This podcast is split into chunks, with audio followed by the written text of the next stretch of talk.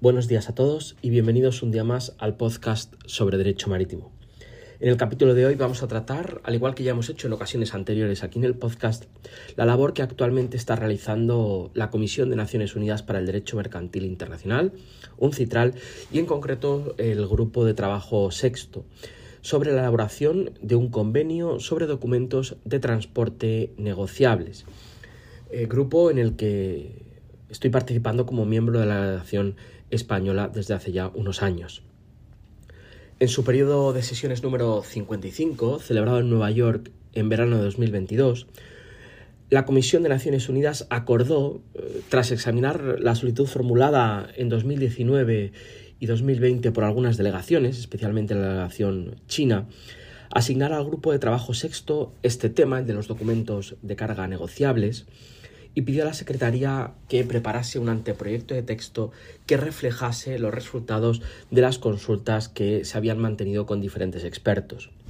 En un primer momento, la idea se centró en la elaboración de un conocimiento de embarque para uno o más modos de transporte, a saber, el transporte ferroviario, el transporte por carretera o el transporte aéreo, con el fin de utilizar un único documento, un único conocimiento de embarque con el que se controlara la mercancía y se aceptara la entrega de las mercancías mediante este documento, confiriendo ah, a este nuevo documento, podríamos decirle, la naturaleza de título representativo de las mercancías.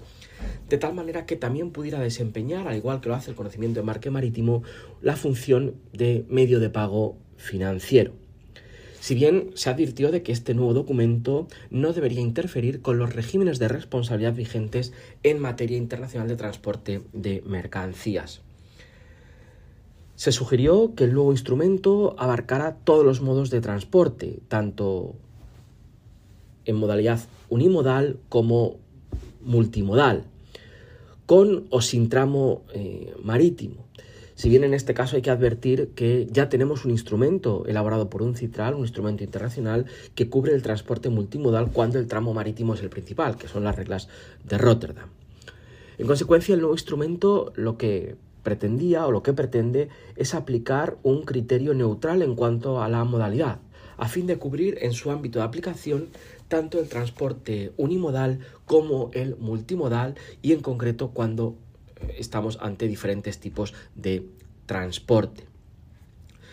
Eh, el documento previsto en el nuevo instrumento no pretende sustituir a ninguno de los documentos de transporte que el transportista pueda estar obligado a emitir conforme al derecho nacional o internacional que rija para un determinado tramo del transporte en cuestión.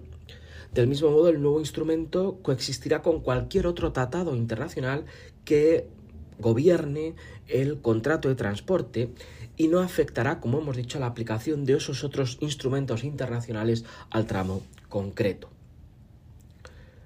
Em, a esto se le ha llamado eh, el sistema de doble vía documental, relacionado con la mercancía. Por un lado, un documento de transporte, que en su caso eh, el transportista estará obligado a emitir conforme a la normativa internacional vigente, y por otro lado el documento de carga negociable bajo este nuevo convenio. Esta doble vía no es exactamente una modalidad, una, perdón, una novedad. Uh, un ejemplo muy conocido de esta dualidad de documentos, en una especie de enfoque similar, es el conocimiento de embarque para el transporte multimodal de FIATA, de la Federación Internacional de Asociaciones de Transitarios. Los transitarios suelen actuar como agentes que contratan el envío de las mercancías en nombre del cargador y lo hacen con el transportista, efectivo, pero también puede actuar, como digo, como contratista principal, contratando el transporte en su propio nombre.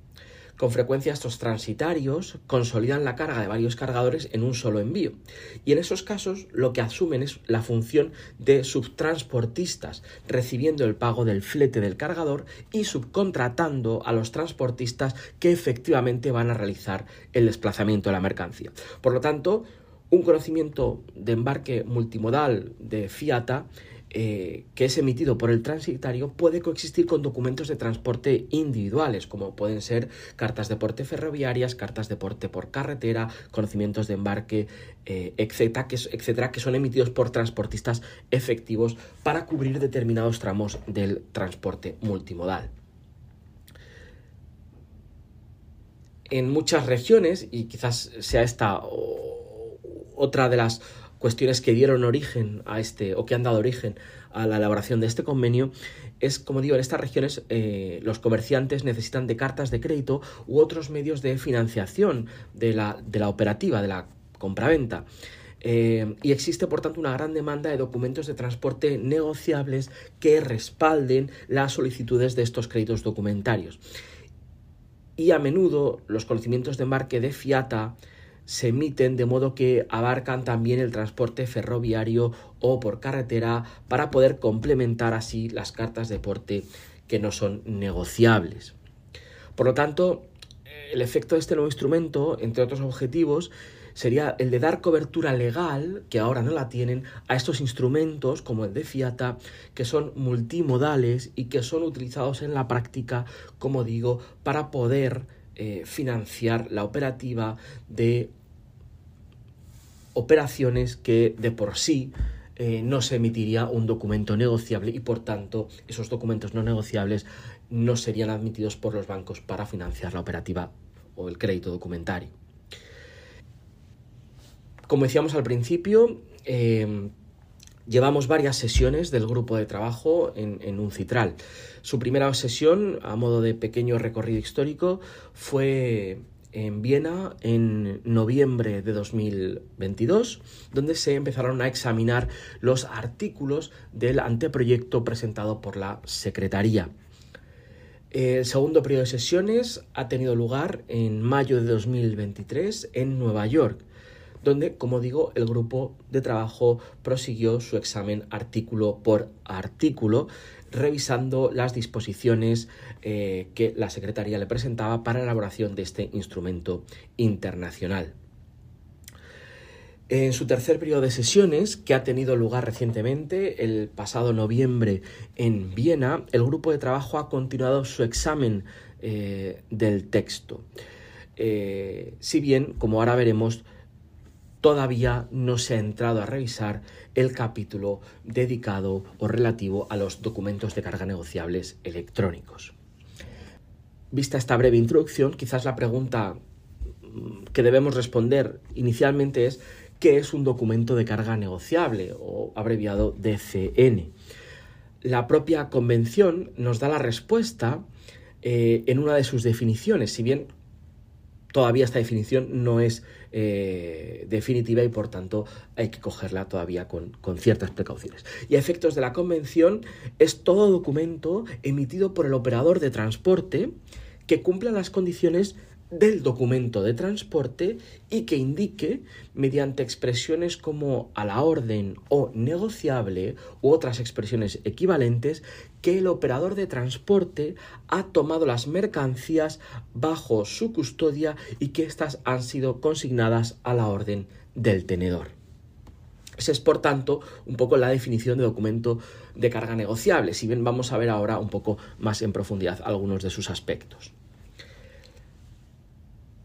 En cuanto al contenido y estructura del convenio, tal y como se encuentra actualmente, en el momento en el que estamos grabando el podcast, que es en diciembre de 2023, y tras tres sesiones del grupo de trabajo sexto, el texto actualmente tiene tres capítulos.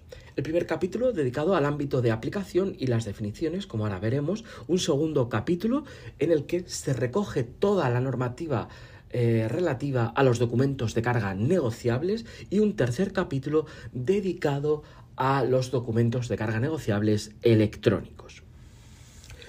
En cuanto al ámbito de aplicación, este texto se aplica a la emisión, transmisión y efectos jurídicos de los documentos de carga negociables que se emitan en relación con un transporte internacional de mercancías cuando el lugar de recepción o el lugar de entrega de esas mercancías estén situados en estados contratantes.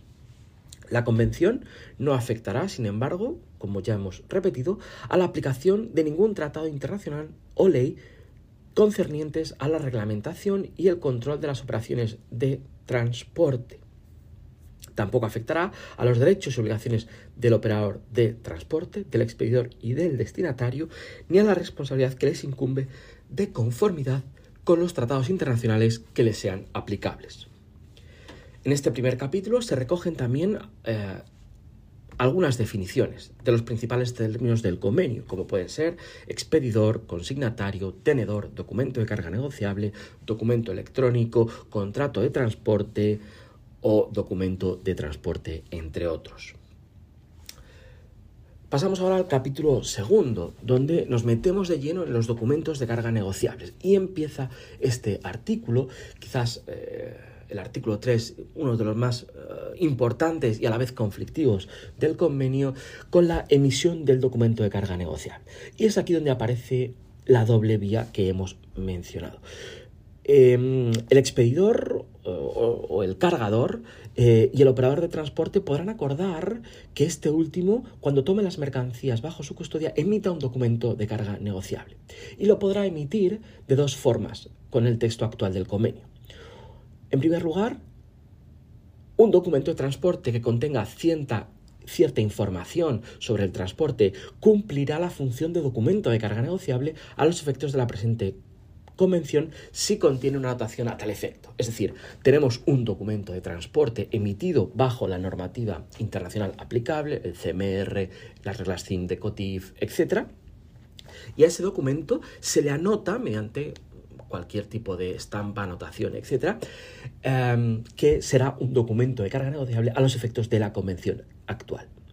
En ese momento ese documento de transporte se transforma, sin dejar de ser documento de transporte a los efectos de la convención unimodal aplicable, se transforma en un documento de carga negociable bajo esta convención y por tanto pasa a ser un documento transmisible, negociable. Una segunda modalidad es si el documento de transporte eh, no lo permite, porque hay documentos, por ejemplo, la carta de porte ferroviaria o eh, está por, aclararse realmente si la carta de porte CMR tampoco lo permite, cuando un documento de transporte no puede ser negociable, porque así expresamente lo dice la legislación aplicable, por ejemplo, el las reglas CIM para el COTIF dicen que una carta de aporte ferroviaria no puede ser eh, negociable, pues cuando ocurran esos supuestos, las partes podrán acordar que el operador de transporte emita el documento de carga negociable, es decir, el documento creado por esta convención, como documento independiente al documento de transporte. Por tanto, tendríamos dos documentos. Y en ese documento de transporte se insertará una anotación en referencia al documento de carga negociable emitido de manera independiente bajo esta convención. Por lo tanto, como veis ahí, esta doble vía. Uno, tener un documento de transporte que se convierte de alguna manera en documento de carga negociable y por otro lado un documento de carga, un documento, perdón, de transporte que no puede ser negociable, al que se le añade de manera independiente un documento de carga negociable.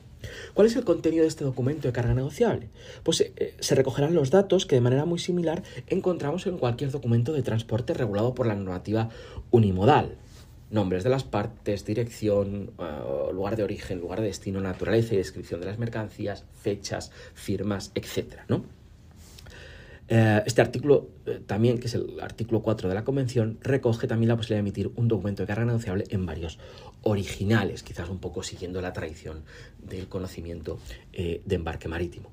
El artículo 5 del convenio regula las deficiencias de un documento de carga negociable respecto o en aquellas situaciones en el que falten algunos datos o la información no sea la adecuada.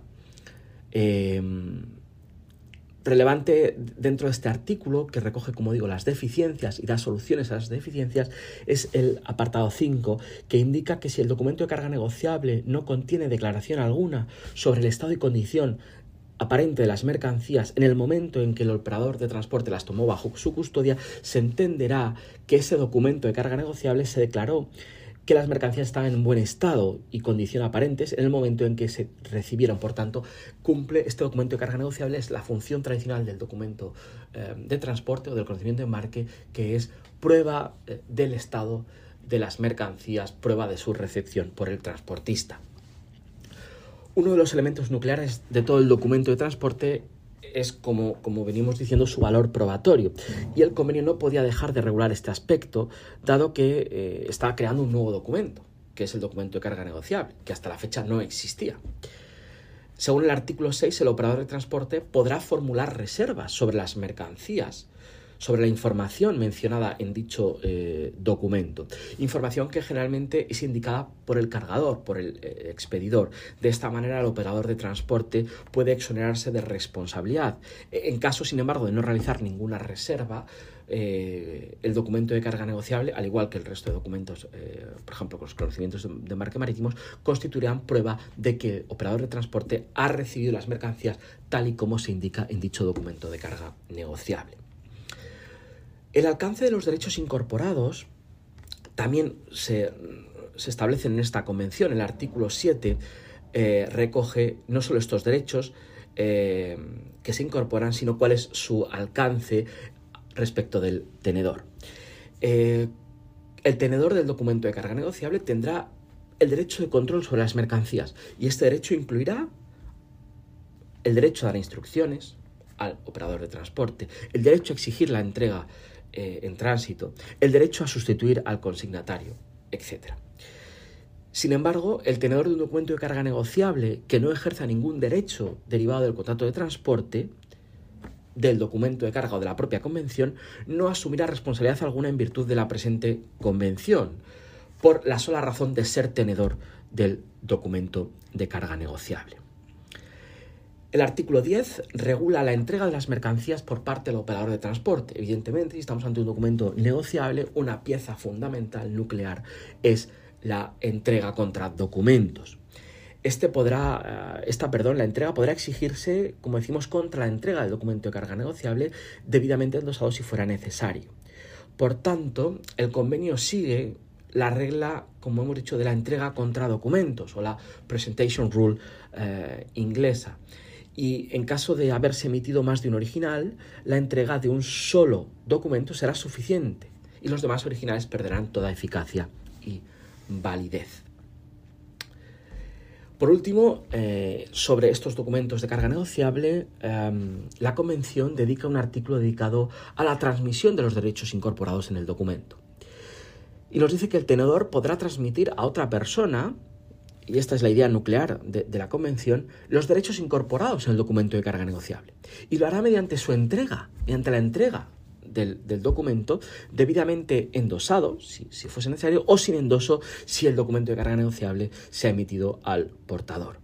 Es decir, de alguna manera podemos decir que este documento de carga negociable respeta las tradicionales formas de transmisión de los títulos valores que conocemos. Acabado el capítulo 2, el convenio recoge, como anticipábamos al principio, un tercer capítulo dedicado a los documentos de carga negociables electrónicos.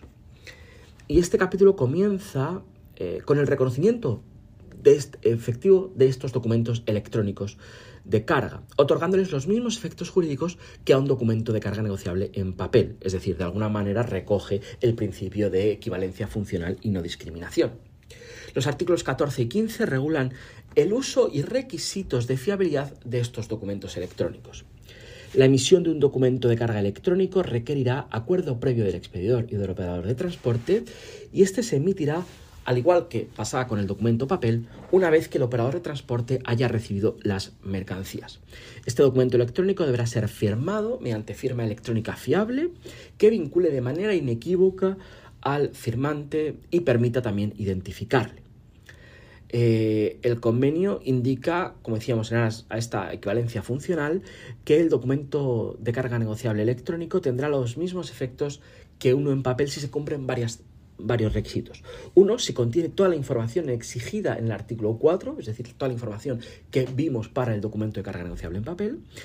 Dos, si se indica que el documento electrónico, si se indica en este documento el método de confirmación que podrá utilizar para indicar que las mercancías han sido entregadas al tenedor.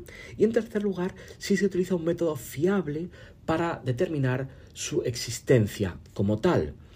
Eh, de tal manera que se permita su control exclusivo desde su creación hasta su amortización, se permite identificar a su tenedor, así como transferir el control exclusivo del documento electrónico y permita, como no podía ser de otra manera, confirmar la entrega de las mercancías a su tenedor por parte del transportista.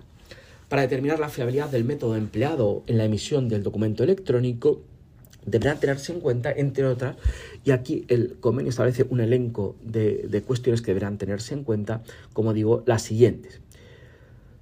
La fiabilidad del método empleado que resulte pertinente, em, la conformidad de las normas operacionales, de los protocolos, las prácticas utilizadas en el método con cualesquiera normas o procedimientos reconocidos internacionalmente que sean aplicables, la seguridad de los programas y equipos informáticos, los recursos humanos y financieros, la periodicidad y el alcance de las auditorías realizadas por un órgano independiente sobre este método de fiabilidad, o la existencia de una declaración de un órgano de supervisión, etc. Como, veis, pues eh, de alguna manera eh, esta fiabilidad del método empleado está eh, bastante supervisada. El artículo 16 eh, permite al tenedor la transmisión de los derechos incorporados en un documento electrónico de transporte o documento de carga negociable mediante la transferencia del control exclusivo de este documento siempre que se respeten las condiciones antes mencionadas sobre la fiabilidad. Finalizado con este artículo 16 este breve repaso por el texto del borrador del convenio, Cabe recordar, como decíamos al principio, que estamos ante un texto todavía en preparación, del que llevamos tan solo tres reuniones, por lo que con seguridad este texto sufrirá todavía varias y sustanciosas modificaciones.